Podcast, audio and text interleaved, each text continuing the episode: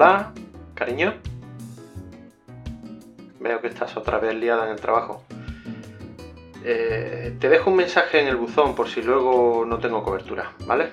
Aún me queda como una hora antes de llegar a casa de mis abuelos y estoy un poco cansado de tanto coche. Ayer en el hotel no pude pegar ojo en toda la noche.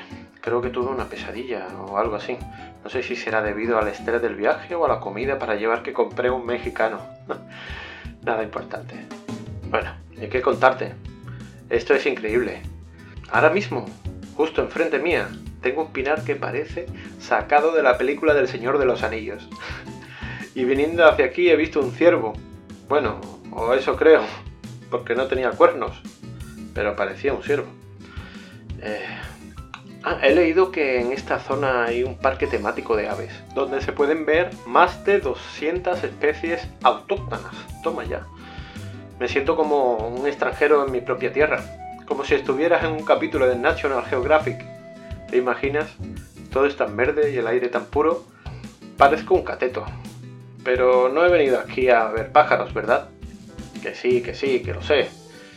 Creo que esta vez lo voy a conseguir, Lau. Me siento despejado, por fin.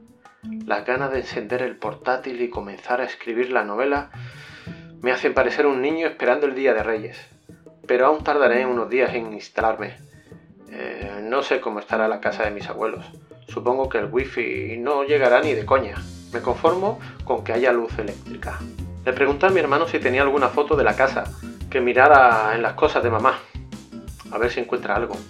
Que con tanta mudanza el pobre puede que se hayan perdido algunas cosas. Bueno, aunque yo no recuerdo que mis padres hablaran de esta casa, ni yo ni Juan tampoco me hablaban de mis abuelos o de mi tío, que acabo de enterarme que tengo un tío, bueno, que tenía, pues también falleció con el COVID. Quizá mi madre nunca quiso saber nada de ellos. No sé, son esas historias tabú que tienen todas las familias. Ya te iré contando. Esto será toda una aventura. ¿eh? Un beso, Lau. Te quiero mucho.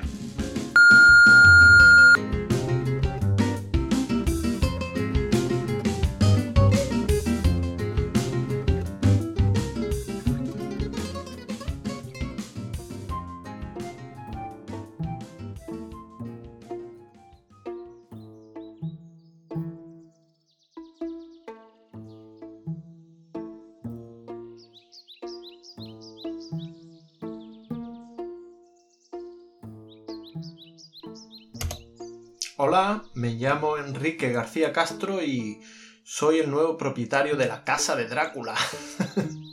Esto es una locura. Bueno, venga, voy a intentarlo otra vez, ¿vale? Voy a hacerlo bien.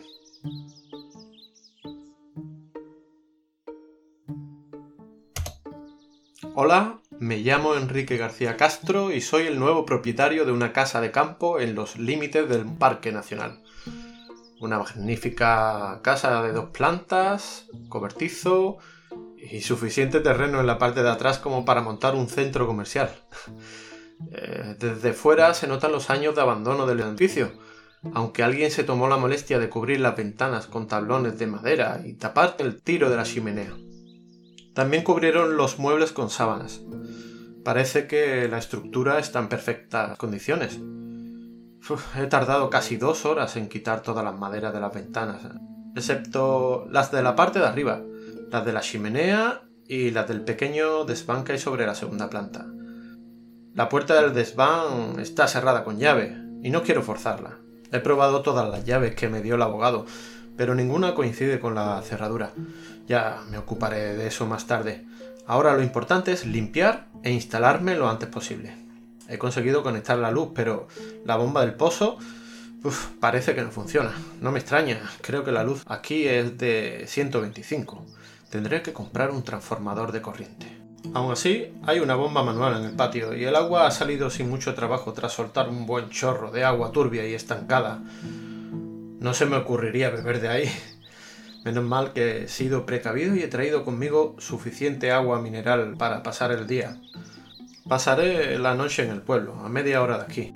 Más bien es una aldea, pero tiene supermercado, farmacia y un centro médico, según he podido ver en Google Maps.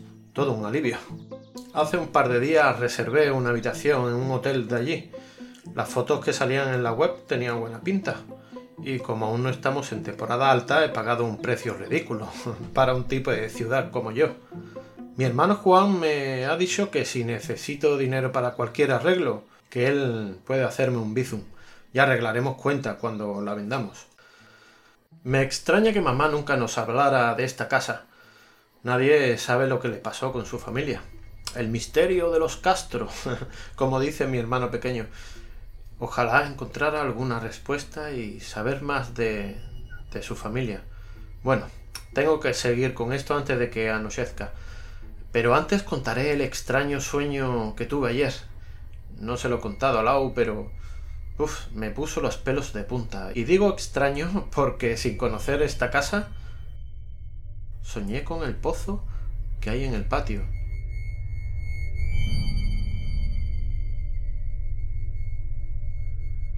Era de noche. Escuchaba aletear y graznar a los cuervos sobre el tejado. No estaba en mi piso con Lau. Era un lugar borroso.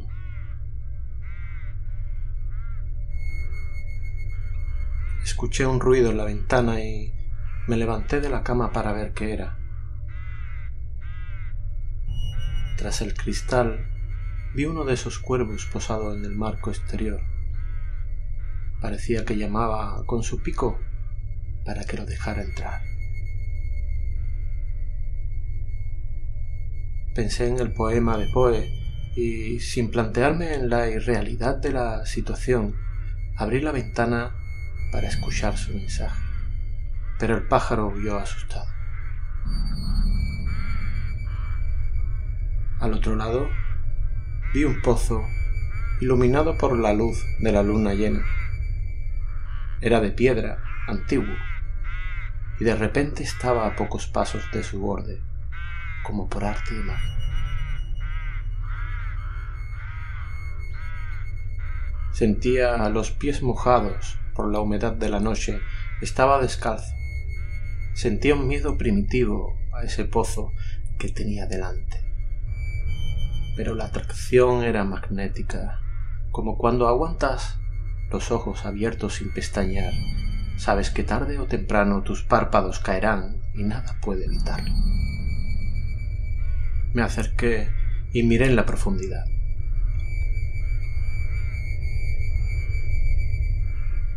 El reflejo del agua me devolvió mi imagen, o eso creía hasta que noté que algo no estaba bien en ese rostro desdibujado. Tenía una palidez lechosa y sus ojos cuencas vacías, dos pozos oscuros dentro de la oscuridad de un pozo. El pálido rostro abrió su boca dejando escapar el eco de un burbujeo sordo y sus palabras subieron entre las paredes de piedra como un tren de mercancías.